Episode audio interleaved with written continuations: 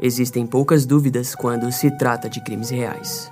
Uma das certezas mais recorrentes é que cobrir casos de assassinatos, assassinos em série, sequestros ou casos de líderes religiosos lunáticos nem se comparam com o quão assombroso um caso de desaparecimento infantil pode se tornar.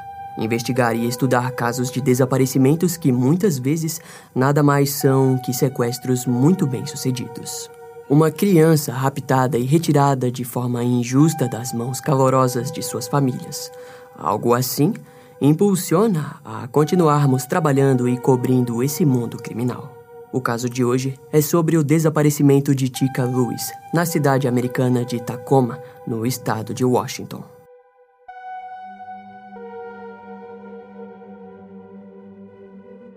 No dia 23 de janeiro de 1999, em New Frontier Lanes, uma pista de boliche famosa pelas famílias da região do centro de Tacoma se tornou o palco de um caso anestesiante. A família de Tika Lewis, que contava com mais de 10 familiares, estava ocupando as pistas 7, 8 e 32. O movimento naquele sábado era relativamente alto, com algumas dezenas de pessoas passando pelas pistas de boliche e fliperamas do local. Tika era a mais nova integrante da família, com apenas dois anos, fazendo com que todos no local ficassem de olho na pequena garotinha. A menina era uma criança entusiasmada demais, o que resultava na garotinha correndo de um lado para o outro entre o fliperama e a pista de boliche. Junto a Tika estava sua recém-adquirida bolsa transparente com um desenho de peixe estampado. A bolsa havia sido um mimo que adquiriu ao juntar as moedas que ganhou de Natal de sua amorosa família. A pequena bolsa da garota estava recheada de moedas que ela gastava nos fliperamas e em máquinas de ursinhos de pelúcia. Naquele dia, Tika, ao chegar na pista de boliche, foi atraída por uma das máquinas de pegar ursinhos, na qual ela ficou por um bom tempo tentando ganhar uma pelúcia, mas sem sucesso. Seus tios a ajudaram a conseguir o ursinho em determinado momento, resultando na felicidade instantânea da garota. Tika era amorosa e, com seu recém-presente em mãos, caminhou até sua irmã de 10 meses e deu o urso para ela brincar. A garotinha continuava entusiasmada e imparável enquanto comia seus doces Starburst favoritos. Por volta das 10 e 15 da noite, a mãe de Tika, Teresa Lewis, afirmou ter visto a filha pela última vez jogando Cruising World em um dos fliperamas. A mãe acompanhava sua filha com o olhar enquanto a mesma se divertia no boliche com os outros familiares. Após checar Tika, Teresa foi ver como seu outro filho estava e se dirigiu para a pista de boliche, se desconectando totalmente da supervisão de Tika. Em determinado momento, Teresa tirou seus olhos das pistas de boliche e, de lá, voltou a olhar para os fliperamas.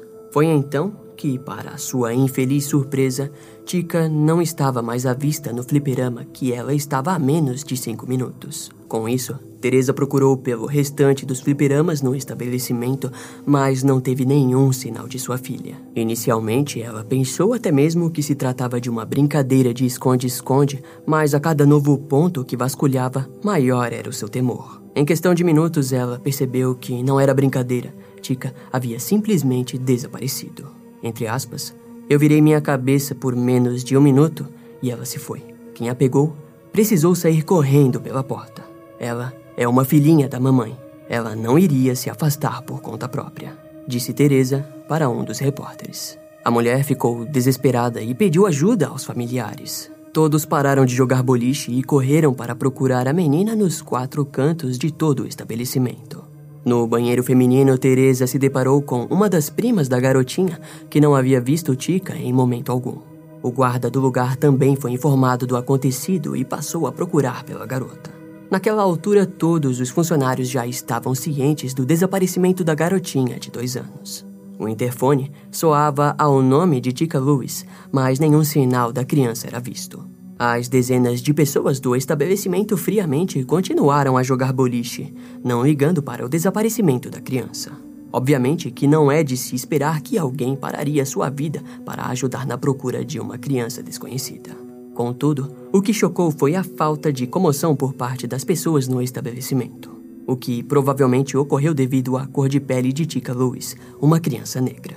Os fatos eram óbvios para a mãe de Teresa. Era uma noite fria de Tacoma naquela época do ano e Tika possuía a fobia do escuro, o que fazia com que fosse impossível para ela ter saído de lá por vontade própria. Tika estava sem casaco para uma noite pouco acima de zero graus. O prédio do local foi revirado de ponta cabeça pelos funcionários em meio ao movimento do estabelecimento. A grande maioria dos funcionários haviam sido deslocados para buscarem pela criança, mas não houve sinal dela. Ninguém sequer havia visto uma criança sendo levada, nenhuma testemunha ou vestígio. O desaparecimento foi registrado pela polícia em menos de 15 minutos depois, através de uma ligação de Teresa para a central policial. Seus temores eram demais para esperar 24 horas para anunciar o desaparecimento de Tika. Aquela noite de sábado jamais será esquecida por Teresa, pois foi naquela noite fria de 1999 que sua filha desapareceu para sempre. Tika Lewis nasceu no dia 4 de julho de 1996, filha de Teresa English e Robert Lewis. A garotinha possuía três irmãos, além de uma irmãzinha de 10 meses que havia nascido alguns meses depois dela. Robert não era o melhor pai do mundo.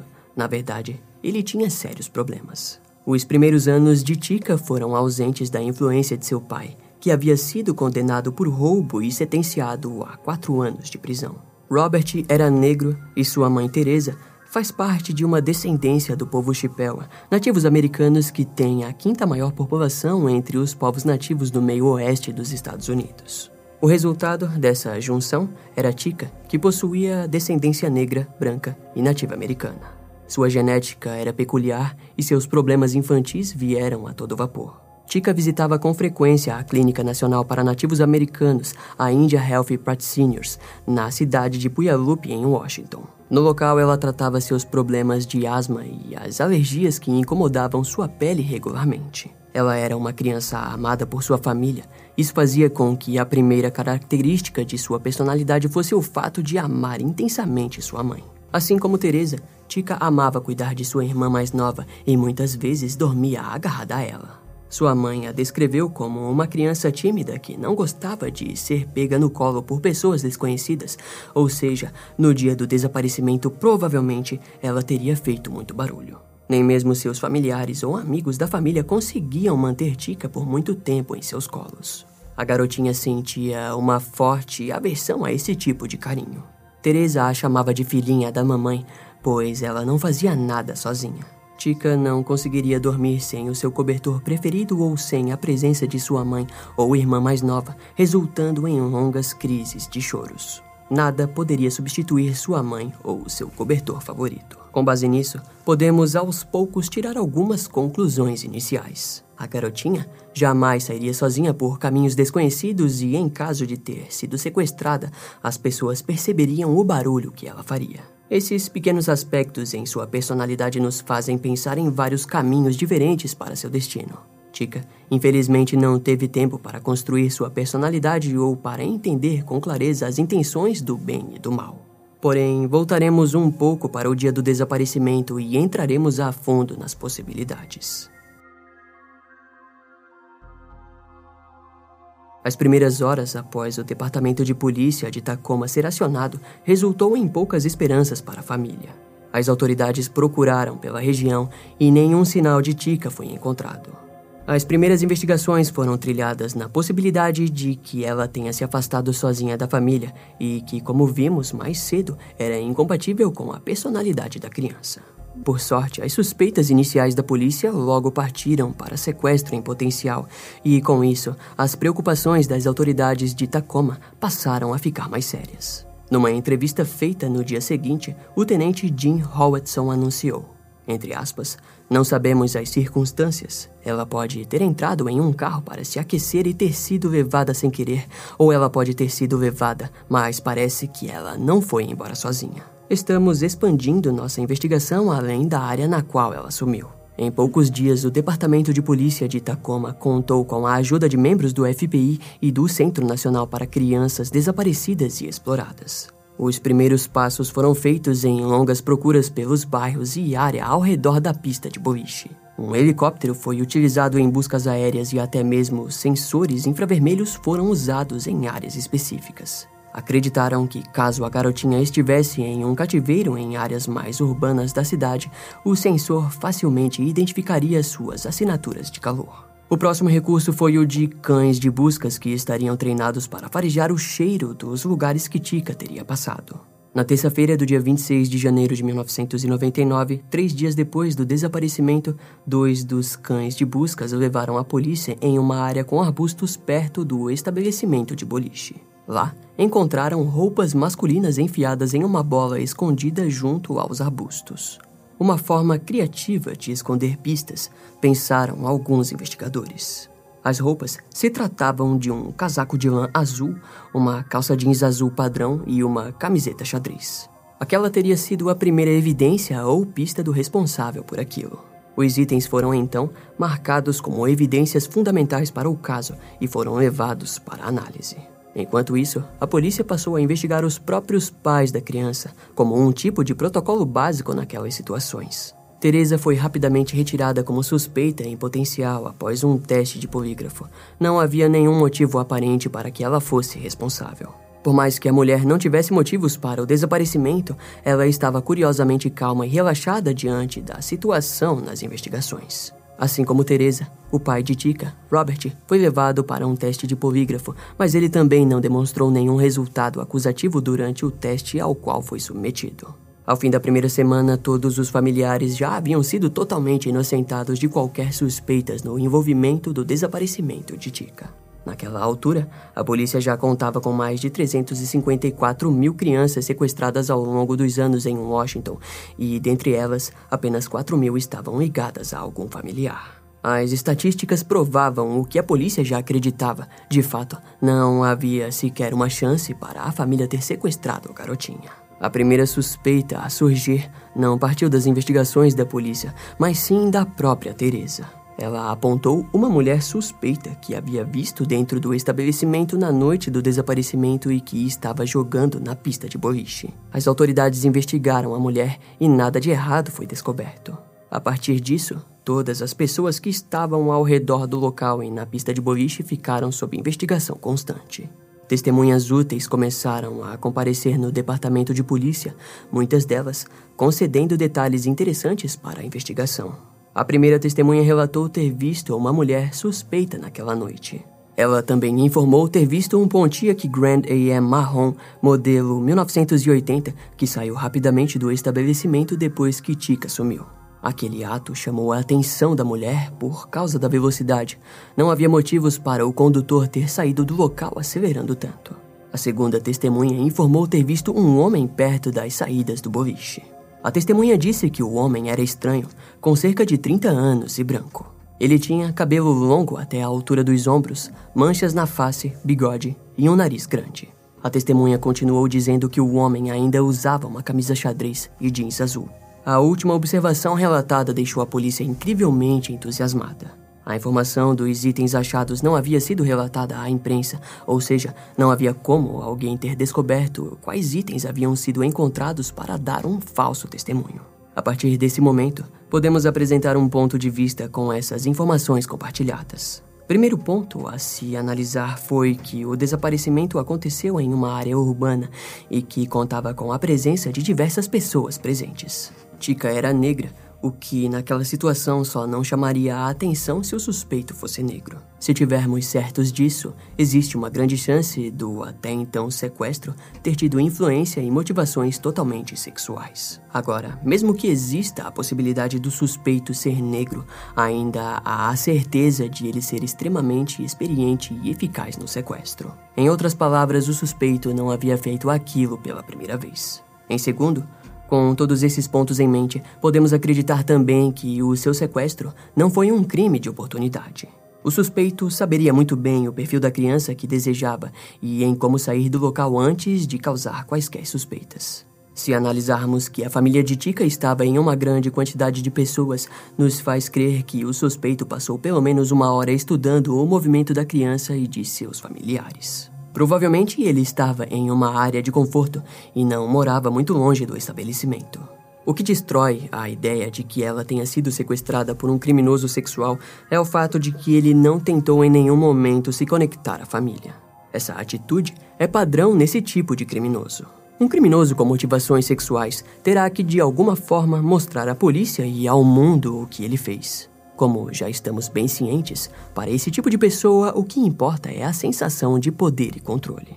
Os pais de Tika não demonstraram nenhuma atitude avassaladora e até mesmo rapidamente pareceram aceitar a possibilidade de um assassinato. Se Teresa ou outro parente fosse o responsável pelo sequestro, veríamos um apelo emocional bem forte por parte da família da garotinha. Como nada disso foi visto, é perceptível que a família não esteve envolvida com o caso. Uma conclusão triste e nada esperançosa. Durante as investigações do caso Tika Lewis, um homem tentou sequestrar uma criança na mesma região em que a garotinha desapareceu. O homem, curiosamente, continha as mesmas características do suspeito descrito pelas testemunhas. Esse suspeito também atacou um mês antes, no dia 29 de novembro de 1998, na pista de boliche New Frontier Lanes, no mesmo local do desaparecimento de Tika. A diferença era que a vítima foi um garotinho que, assim como Tika, passou a noite jogando nos fliperamas do estabelecimento. Naquela noite do dia 29, esse garotinho foi encontrado no banheiro com sinais de agressões sexuais. As testemunhas descreveram o suspeito como sendo um homem branco, cabelo castanho longo e encaracolado, de chapéu e barba. As investigações concluíram que outro incidente também havia acontecido naquele mesmo fliperama, semanas antes do caso do desaparecimento de Tika. A vítima foi um garoto de 6 anos que estava frequentemente sendo supervisionado pela mãe da pista de boliche. Em um dos momentos em que ela parou para observar o seu filho, foi surpreendida com o que viu. Um homem estranho se curvava tentando agarrar a mão do garotinho. Ao se aproximar, o ouviu afirmar ser o pai da criança, o que era claramente uma mentira. A mulher chamou os seguranças após confrontá-lo, que o mandaram para fora do prédio da pista de boliche. Essa mesma mulher, ao ouvir os noticiários do caso de Tika, menos de um mês depois do acontecido com seu filho, imediatamente ligou para a polícia de Tacoma e compartilhou a tentativa de sequestro que presenciou. Os investigadores perceberam que os dois casos possuíam as mesmas características e formas de agir do suspeito. Um homem branco de cabelos longos e castanhos. Essa era a pista principal da polícia. Como o caso da mulher não havia sido documentado, ela era apenas uma testemunha e, infelizmente, não tirou as investigações do lugar de onde já estavam. Contudo, mais tarde, a polícia novamente recebeu o depoimento de um pai preocupado. Esse homem viu os noticiários e relembrou de um ocorrido estranho no mesmo dia do desaparecimento de Tika. Ele estava caminhando com seus dois filhos no parque Oakland Madrona e em determinado momento os garotos foram ao banheiro enquanto ele os esperava do lado de fora. Porém, alguns minutos depois que seus filhos haviam entrado no banheiro, o homem observou uma pessoa desconhecida se aproximar e que parecia acenar para seus filhos assim que eles saíram. Seus filhos eram crianças pequenas e de certa forma parecia que o homem desconhecido tentava se passar pelo pai das crianças. O pai viu aquilo e correu atrás do homem, que ao vê-lo saiu correndo e depois passou por ele dentro de um Pontiac Grand AM azul. A descrição era a mesma, um homem branco de cabelos castanhos, mas dessa vez estava com um boné de beisebol. O detetive Vincent Wade, numa entrevista ao The News Tribune, disse, entre aspas, não posso dizer com certeza se todos esses incidentes estão relacionados ou não, mas existe a possibilidade de que estejam, devido ao carro ser o mesmo em todos os casos, um Pontiac Grand AM. Vale ressaltar que de 1999 até os dias de hoje os casos nunca foram interligados. Também precisamos entender que o segundo caso ocorreu no mesmo dia em que Tika desapareceu e na mesma região. Os relatos de tentativas de sequestros pararam assim que Tika foi sequestrada. Será que podemos tirar a conclusão de que o suspeito se mudou para outra região ao conseguir finalmente capturar uma criança? Com base no que sabemos sobre predadores sexuais, dificilmente algo assim aconteceria. Pedófilos agem apenas dentro de sua zona de conforto. São pessoas miseráveis que terão dificuldades em agir em lugares desconhecidos. Uma força-tarefa foi criada em abril de 1999 chamada de Tika Louisville. Graças ao caso, várias agências começaram a trabalhar e houve ajuda da patrulha policial do estado de Washington nas investigações. A polícia de Tacoma acabou felizmente tendo um aumento em policiais trabalhando em casos de crianças desaparecidas a partir daquele período. A partir de abril, as investigações focaram nas características do suspeito dado pelas testemunhas. O tempo passou e nenhum nome foi informado pela polícia, nos fazendo acreditar que não conseguiriam sair do lugar. Ao fim do ano de 1999, uma escavação foi marcada na área próxima da pista de boliche, onde acreditavam que encontrariam o corpo da garotinha. Para a pouca surpresa da mídia e dos policiais, nenhum corpo foi encontrado em nenhum ponto da escavação. Após isso, o caso foi arquivado e esquecido pela mídia, embora algumas investigações tivessem continuado contando com alguns poucos policiais trabalhando nele. No dia 28 de abril de 2001, um corpo sem cabeça foi encontrado no Missouri.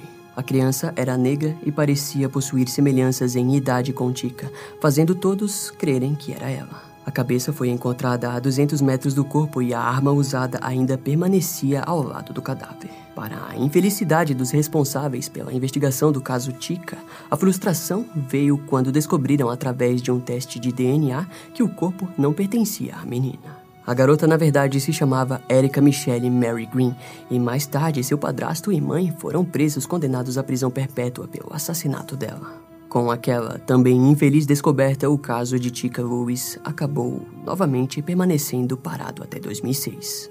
Naquele ano, uma recompensa de 27 mil dólares foi oferecida em busca de informações. Graças ao impulso, Novas pistas aos poucos foram sendo recebidas pela polícia. No mesmo ano, um investigador particular contratado pela família de Tika descobriu uma garota que morava em um trailer em Dallas, no Texas. O investigador mostrou uma foto dessa garotinha a Teresa, que teve certeza de que era sua filha. Entre aspas, no minuto em que vi a foto, meu coração me disse que era minha. No meu coração, esta é minha filha, disse ela numa entrevista na época. A mãe da garota foi acusada por Teresa ao afirmar que ela a havia visto na noite do desaparecimento de sua filha. Contudo, o FBI interveio e informou com uma certeza inquestionável que a garotinha em Dallas não era Tika Lewis. Melissa Schuller, a porta-voz do escritório do FBI, disse que, mesmo que as garotas fossem semelhantes fisicamente, havia diferenças ainda mais importantes que aquelas, como marcas de nascença e o próprio teste de DNA que provou que a garota não era Tika Lewis. Na criação desse roteiro, o nosso roteirista acessou o site nacional Sex Offender Public website, onde podemos ver o perfil de vários criminosos sexuais em qualquer região dos Estados Unidos. Nele podemos acessar sua ficha criminal e as residências que atualmente moram. No site é possível ver onde esses criminosos viviam na época de seus crimes e muitos deles demonstram uma personalidade bastante agressiva. Alguns ainda vivem na mesma área nos dias de hoje e muitos combinam tanto com o perfil procurado pela polícia quanto pelo dito aqui. Vocês podem pesquisar se tiverem interesse, contudo, seus nomes não serão divulgados aqui por questão de segurança do canal. No ano de 2008, fotos e vídeos de Tika foram divulgados para ajudar nas investigações ou impossíveis testemunhas novas, mas sem sucesso. Em 2009, a face de Tika Lewis foi novamente usada pela patrulha do estado de Washington e Gordon Trucking como forma de aumentar a conscientização sobre o seu caso para o mundo. As tentativas foram inúmeras e, de certa forma, tudo isso mostra que tudo dentro do possível foi feito em busca do destino da garotinha desaparecida. No aniversário de 11 anos do desaparecimento de Tika Lewis em 2010, Teresa foi visitada por um homem que disse ter visões com sua filha desaparecida, afirmando saber onde ela estava. A mulher não conhecia o homem, portanto, rapidamente acionou a polícia. As autoridades investigaram o homem e as informações ditas por ele para Teresa. Segundo o homem, o corpo de Tika estaria no Parque Ponte Defiance. As buscas foram feitas e nada foi encontrado em torno do parque. A polícia interrogou o homem, que foi divulgado como possuindo por volta de 40 anos e morar na região de Puget Sound, em Washington. Essa investigação foi rapidamente feita em sigilo e provavelmente nada novo foi encontrado. No ano de 2012, buscas foram feitas de forma repentina na casa de John William Black, que havia sido ligado a uma tentativa de abuso sexual no ano de 2010 em uma pista de boliche. No caso, John havia sido visto fazendo sinais para uma menina de 3 anos. O pai da criança percebeu o ocorrido e deu uma surra no homem, que foi preso e condenado a 12 meses de prisão. As buscas vieram de forma repentina após ele estar prestes a cumprir um ano de prisão. John, durante sua estadia na prisão, afirmou ter visto Tika no dia de seu desaparecimento, mas não revelou mais nada além disso. Essa provocação fez com que a polícia fizesse uma busca em sua casa em julho de 2012. Mais de dois cães farejadores foram usados em todo seu quintal. Porém, Mark Fulgan, porta-voz da polícia de Tacoma, anunciou em agosto de 2012 que, entre aspas, nada significativo foi encontrado para indicar seu envolvimento.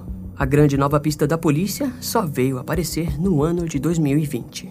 Um jovem informou ao Q13 Fox News algo que aconteceu com ele no sábado do dia 23 de janeiro de 1999. Ele estava com seus 17 anos e na noite precisou ir ao banheiro. Enquanto caminhava na direção do banheiro, um homem branco e com uma menina negra no colo passou correndo e esbarrou nele no processo. O homem disse que na época achou que era apenas um pai correndo apressado para levar sua filha ao banheiro feminino. Ele relatou que em janeiro de 1999 forneceu essa mesma declaração aos policiais, mas aparentemente ela acabou perdida com várias outras declarações. Em 2020, o detetive Steve Hilpelli revisou as antigas pistas e declarou que, entre aspas, esta testemunha realmente descreveu um encontro com Tika. A descrição do indivíduo não é genérica. Ela é específica e detalhada, e única o suficiente para que a descrição possa identificar a última pessoa que talvez tenha visto Tika com vida. A testemunha foi procurada pelo detetive, que o questionou se o homem estava disposto a repetir aquele depoimento. Com isso, a nova testemunha descreveu ao detetive que o homem que viu possuía acne em seu rosto. Um fato interessante analisado pelo detetive Steve foi que nos arquivos foi encontrado outro depoimento perdido de uma testemunha interessante. Segundo o depoimento, a testemunha disse que no dia em que o programa de televisão Americans Most Wanted refez a encenação do caso, um grupo de telespectadores foi permitido a ficar no local durante as gravações do programa. A testemunha alegou que entre os espectadores havia um homem estranho e com marcas profundas de acne no rosto. Durante esse ocorrido, a polícia ainda não tinha anunciado as descobertas de que o suspeito talvez tivesse marcas de acne, como dito no começo do vídeo. Em outras palavras, naquele dia o suspeito visto pode ter sido o criminoso em meio ao ato sádico de voltar até a cena do crime, possibilitando assim a chance alta de ter sido um predador sexual. Se isso for verdade, provavelmente naquela altura o assassinato de Tika Lewis já havia ocorrido.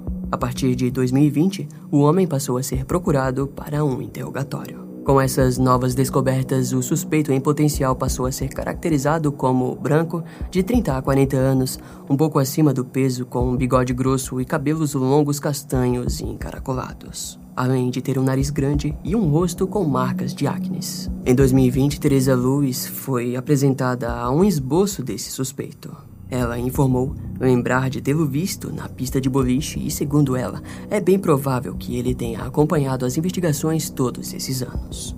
Em uma entrevista, ela disse acreditar que sua filha já estivesse morta. Em suas próprias palavras, entre aspas, lembrei-me do cara da pista de boliche e, se for esse o caso, não há como Tika estar aqui agora. Os anos se passaram e até hoje Teresa continua cumprindo algo que disse no ano 2000. Entre aspas, Tica, mamãe sente sua falta. Ela te ama, onde quer que você esteja. Não há um dia em que eu não pense em você. Eu nunca vou desistir de te procurar. Eu te amo, Tica. Embora ela acredite que sua filha esteja morta, Teresa forneceu seu DNA em sites genealógicos na esperança de que talvez algum dia sua filha apareça. A mãe acredita que talvez Tika tenha sido adotada e há fotos simuladas para demonstrar como ela estaria nos dias de hoje. Contudo, as chances assombram Teresa, que possui consciência de que suas esperanças são mínimas. Mesmo assim, ela e Robert Lewis esperam que algum dia possam, ao menos, trazer o corpo de sua filha para casa. O casal também espera que as respostas do destino de sua filha algum dia possam ser respondidas pelas investigações policiais. A pista de boliche onde ocorreu o desaparecimento foi demolida alguns anos após o ocorrido e hoje um restaurante de fast food ocupa o lugar. Ao fim, mesmo que as testemunhas apontem para um suspeito branco com cabelos longos e castanhos, precisamos pensar em todas as possibilidades. Um homem branco com uma criança negra no colo correndo num lugar movimentado como aquele seria facilmente percebido. Embora um homem negro não seria percebido e provavelmente conseguiria convencer bem mais facilmente Tika a ir com ele.